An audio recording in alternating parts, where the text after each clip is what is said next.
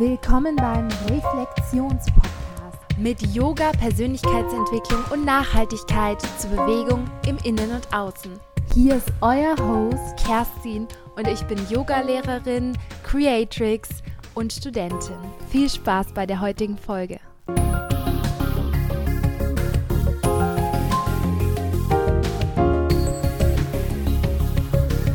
Hallo meine Lieben zu einer weiteren Redefolge von mir hier. Während ich auf Bali bin, habe ich ziemlich viel Input für euch vorbereitet.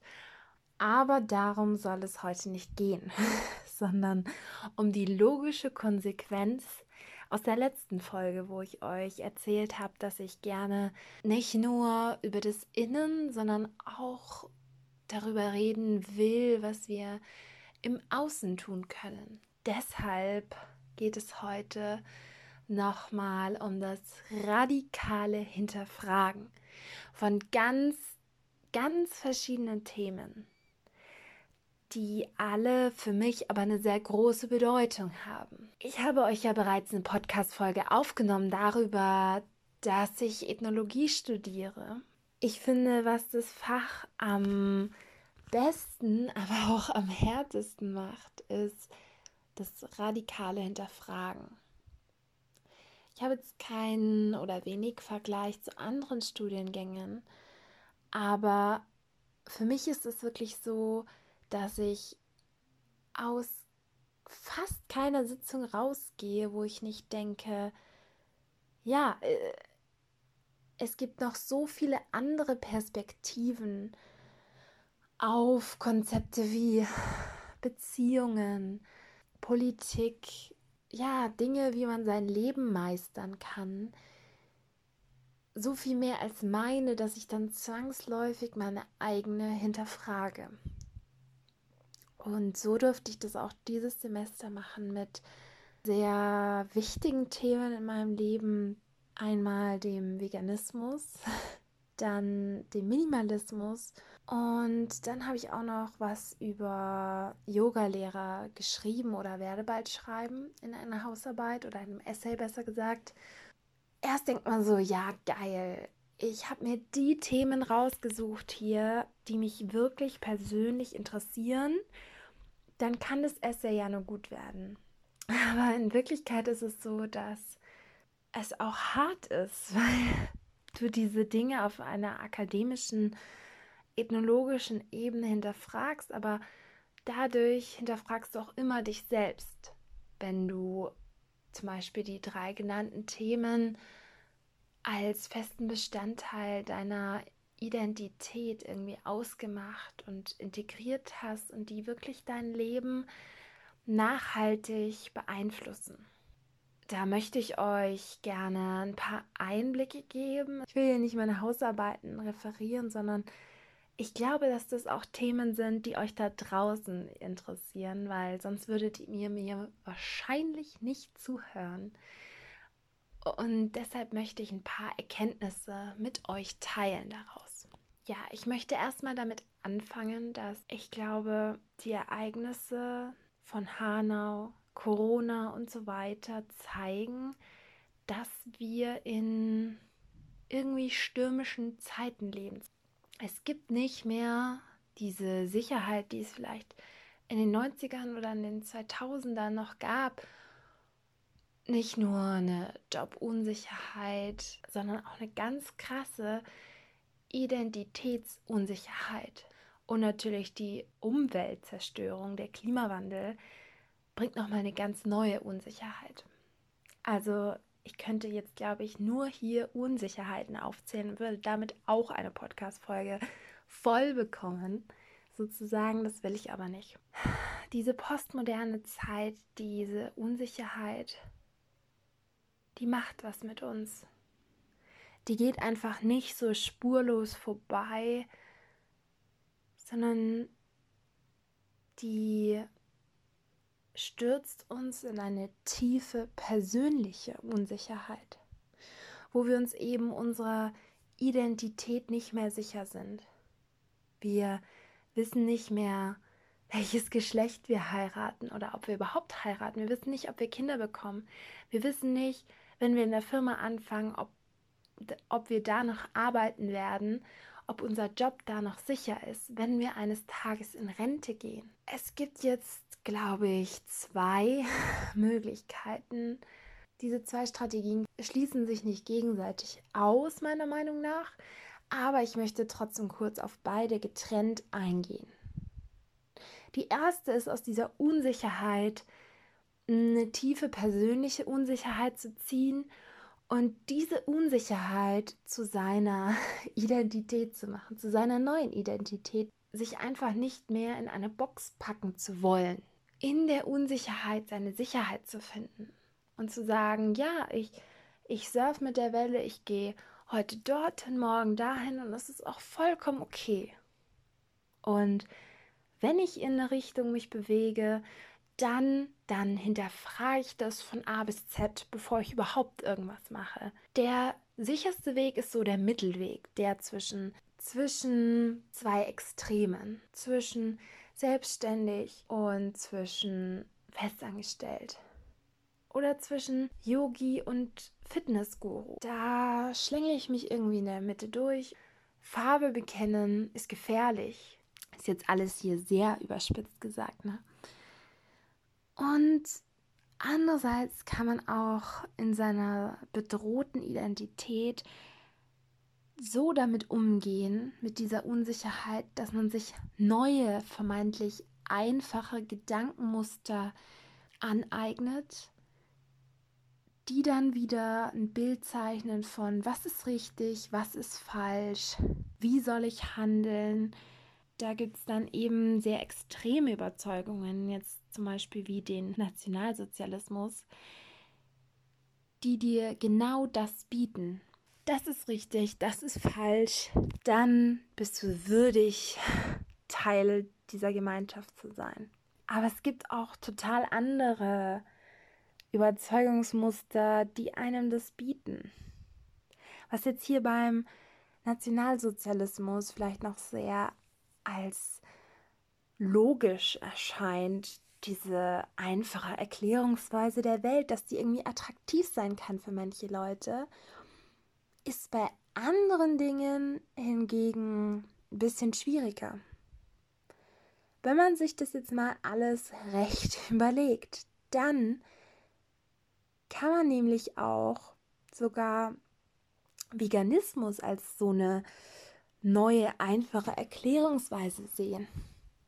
Ich weiß genau, was darf ich essen, was nicht. Ich weiß genau, wer meine Feinde sind. Ich weiß, was ich tun muss, um zu dieser Gemeinschaft zu gehören. Wie sich in meiner einen Hausarbeit herausgestellt hat, sind sogar rechte Gedanken und vegane Gedanken gar nicht so weit voneinander entfernt.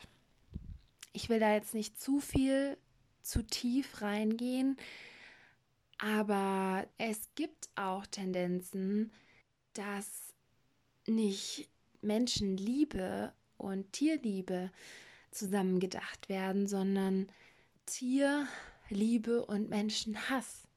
Zum Beispiel, wenn Menschen es befürworten, dass Menschen durch Tiere gestorben sind.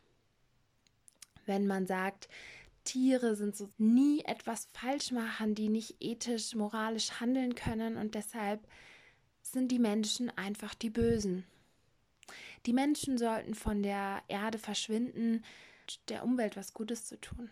Diese Erklärungen sind erstmal noch als Veganer, sage ich jetzt mal, nachzuvollziehen, aber sie können sehr schnell in gefährliche in gefährliches Gedankengut umschlagen und haben das auch schon in vielen bundesweiten veganen Organisationen getan. Meiner Meinung nach aber sollte eine Harmonie, ein Übereinstimmen zwischen allen Lebewesen bestehen und nicht die Herrschaft, die weitere Herrschaft einer Gruppe, der angeblich stärkeren Gruppe über eine andere. Das ist für mich etwas, was nicht zusammenpasst. Und für viele andere Veganer auch auf keinen Fall. Aber man muss sehen, dass es diese Tendenzen gibt und dass man auch wenn man die Tiere vordergründig schützen will, sich gut überlegen muss, ob man mit diesen Personen, diesen menschenfeindlichen Personen um der Tierliebe wegen zusammenarbeiten will. Und solche Erkenntnisse, dass diese Meinungen kein Einzelfall in der Tierrechtsszene sind, die tun weh, sogar ziemlich. Mir als Veganerin. Genauso eine andere, nämlich dass Minimalismus, ähm, da sprechen sehr viele Beweise dafür, nun mal ein Privileg ist und bleibt. Also ein Privileg im Sinne von einem Vorteil einer Gruppe über eine andere. Zum Beispiel, dass immer noch in vielen Teilen der Welt, in den meisten, eine weiße Hautfarbe ein Privileg. Und in meiner Hausarbeit, in meiner anderen Hausarbeit habe ich mich damit beschäftigt, wieso das der Fall ist. Wieso man als Minimalist das so ungern hört, dass Minimalismus eine Sache, an der man wieder wie beim Veganismus eben auch schon seine Identität so festmacht, dass sie etwas Negatives wie ein Privileg sein könnte. Grundsätzlich der Theorie nach ist Minimalismus etwas für alle. Jeder kann sagen, ja, ähm, ich finde es jetzt doch besser, weniger zu haben als mehr, weil dann muss ich nicht so viel putzen, dann muss ich, kann ich meine Gedanken und meine Zeit auf wirklich wichtige Dinge verwenden. Dinge, die jetzt sozusagen neu als wichtig bewertet werden.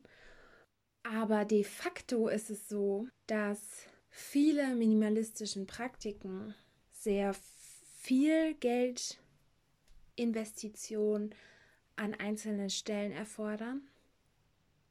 Vor allen Dingen, dass man eigentlich erst zu dieser Erkenntnis kommen kann, zu dieser Erkenntnis, weniger ist mehr. Dinge sind nicht das Wichtigste in meinem Leben, wenn man überhaupt die Möglichkeit hat, genügend Dinge erstmal zu erwerben oder zu besitzen. Und man setzt sich aus der privilegierten Position wahnsinnig ungerne mit seinen Privilegien auseinander, weil es dann heißt oder es die logische Folgerung ist, dass man an einer systemischen Ungleichheit teilhat. Und genauso muss man als Yogalehrer auch seine Tätigkeit hinterfragen. Was verkaufe ich hier? Helfe ich den Leuten wirklich langfristig auf ihrem Heilungsweg oder bin ich an kurzzeitigen Profit interessiert und will die Leute ausnehmen, will eigentlich, dass die Leute sich schlecht fühlen, damit sie überhaupt erst in meine Stunden kommen und so weiter. Und ich hoffe, du bist noch dabei. Ich hoffe es sehr. Es sind schwierige Themen. Es sind schmerzhafte Themen. Aber ich will dir aufzeigen, dass es wichtig ist, nicht die einfache Lösung zu wählen. Nicht zu sagen, okay, ich klammer mich jetzt an der einen Sache fest und das ziehe ich dann auf Biegen und Brechen durch, einfach nur weil ich so verzweifelt bin, dass Hinterfragen zu kompliziert ist. Weil genau aus solchen nicht hinterfragten Sachen und nicht nur am Anfang, wenn du eine Sache dir vornimmst, solltest du sie hinterfragen, sondern auch noch oder besonders dann, wenn du sie schon seit einer geraumen Zeit immer wieder oder sogar täglich machst. Es ist immer wichtig, sich andere Seiten anzuhören, in den Dialog zu treten, denn nur so kann Demokratie funktionieren auch unsere spirituellen Konzepte hinterfragen. Denn auch da gibt es welche, die sind durchaus auch problematisch konnotiert. So Dinge wie Karma können dazu führen, und das, was ich jetzt im Folgenden hier kurz wiedergebe, ist nicht meine Meinung. Aber es gibt Leute, die benutzen das Konzept von Karma dazu, dass sie so Dinge wie den Holocaust legitimieren, indem sie sagen, diese Seelen haben so viel Karma in den letzten Leben angehäuft, dass sie dieses unendliche Leid verdient haben. Und deshalb bin ich auch der Meinung, dass man sich keinen Guru suchen sollte. Keinen Menschen, auch nicht mich, wo ihr sagt, ja, die hat recht und es ist mir egal, was sie sagt, aber die hat immer recht. Denn wir sind alle Menschen und wir machen alle Fehler. Und das Wichtigste, was wir in Zeiten von Aufruhr haben, das ist unser Verstand, der zum Hinterfragen, ja, uns dienen kann, wenn du ihn benutzt. Ich hoffe, mm, dir hat diese etwas andere Folge mal gefallen und ich brauche für so ja, Freestyle reden über Dinge, die mir wichtig sind, die aber auch höchst politisch sind, mm, wo man sich dann leicht sehr unsicher fühlen kann. Man will eigentlich niemandem auf den Schlips treten, man will aber auch seine Message rüberbringen. Dafür brauche ich besonders viel Feedback von euch da draußen. Und ich wünsche euch alles Liebe. Und ich sage trotzdem Namaste, auch wenn es problematische Dinge im Yoga gibt, wie Bikram bewiesen hat, unter anderem. Und weil es heute schon so politisch war, ich hoffe, du gehst heute wählen, wenn du in Bayern lebst. Und ich hoffe, du gehst auch sonst wählen, wenn du woanders lebst. Vielen Dank, dass du dir Zeit zur Reflexion genommen hast, dass du mir und vielleicht meinem Interviewgast den Raum und die Aufmerksamkeit gegeben hast, unsere Wahrheit zu sprechen. Wenn du irgendwelche Anregungen, egal welcher Art, für diesen Podcast hast, dann würde ich mich super freuen, wenn du mir per Instagram unter @kerstinskarma eine Privatnachricht schreibst oder wenn dir der Podcast so gut gefallen hat, dass du dann rüber zu iTunes gehst und mir dort eine 5-Sterne-Bewertung gibst. Das ist wertvoller als Gold für Podcasts. Ich wünsche dir von Herzen alles Liebe. Bis zum nächsten Mal. Deine Kerstin.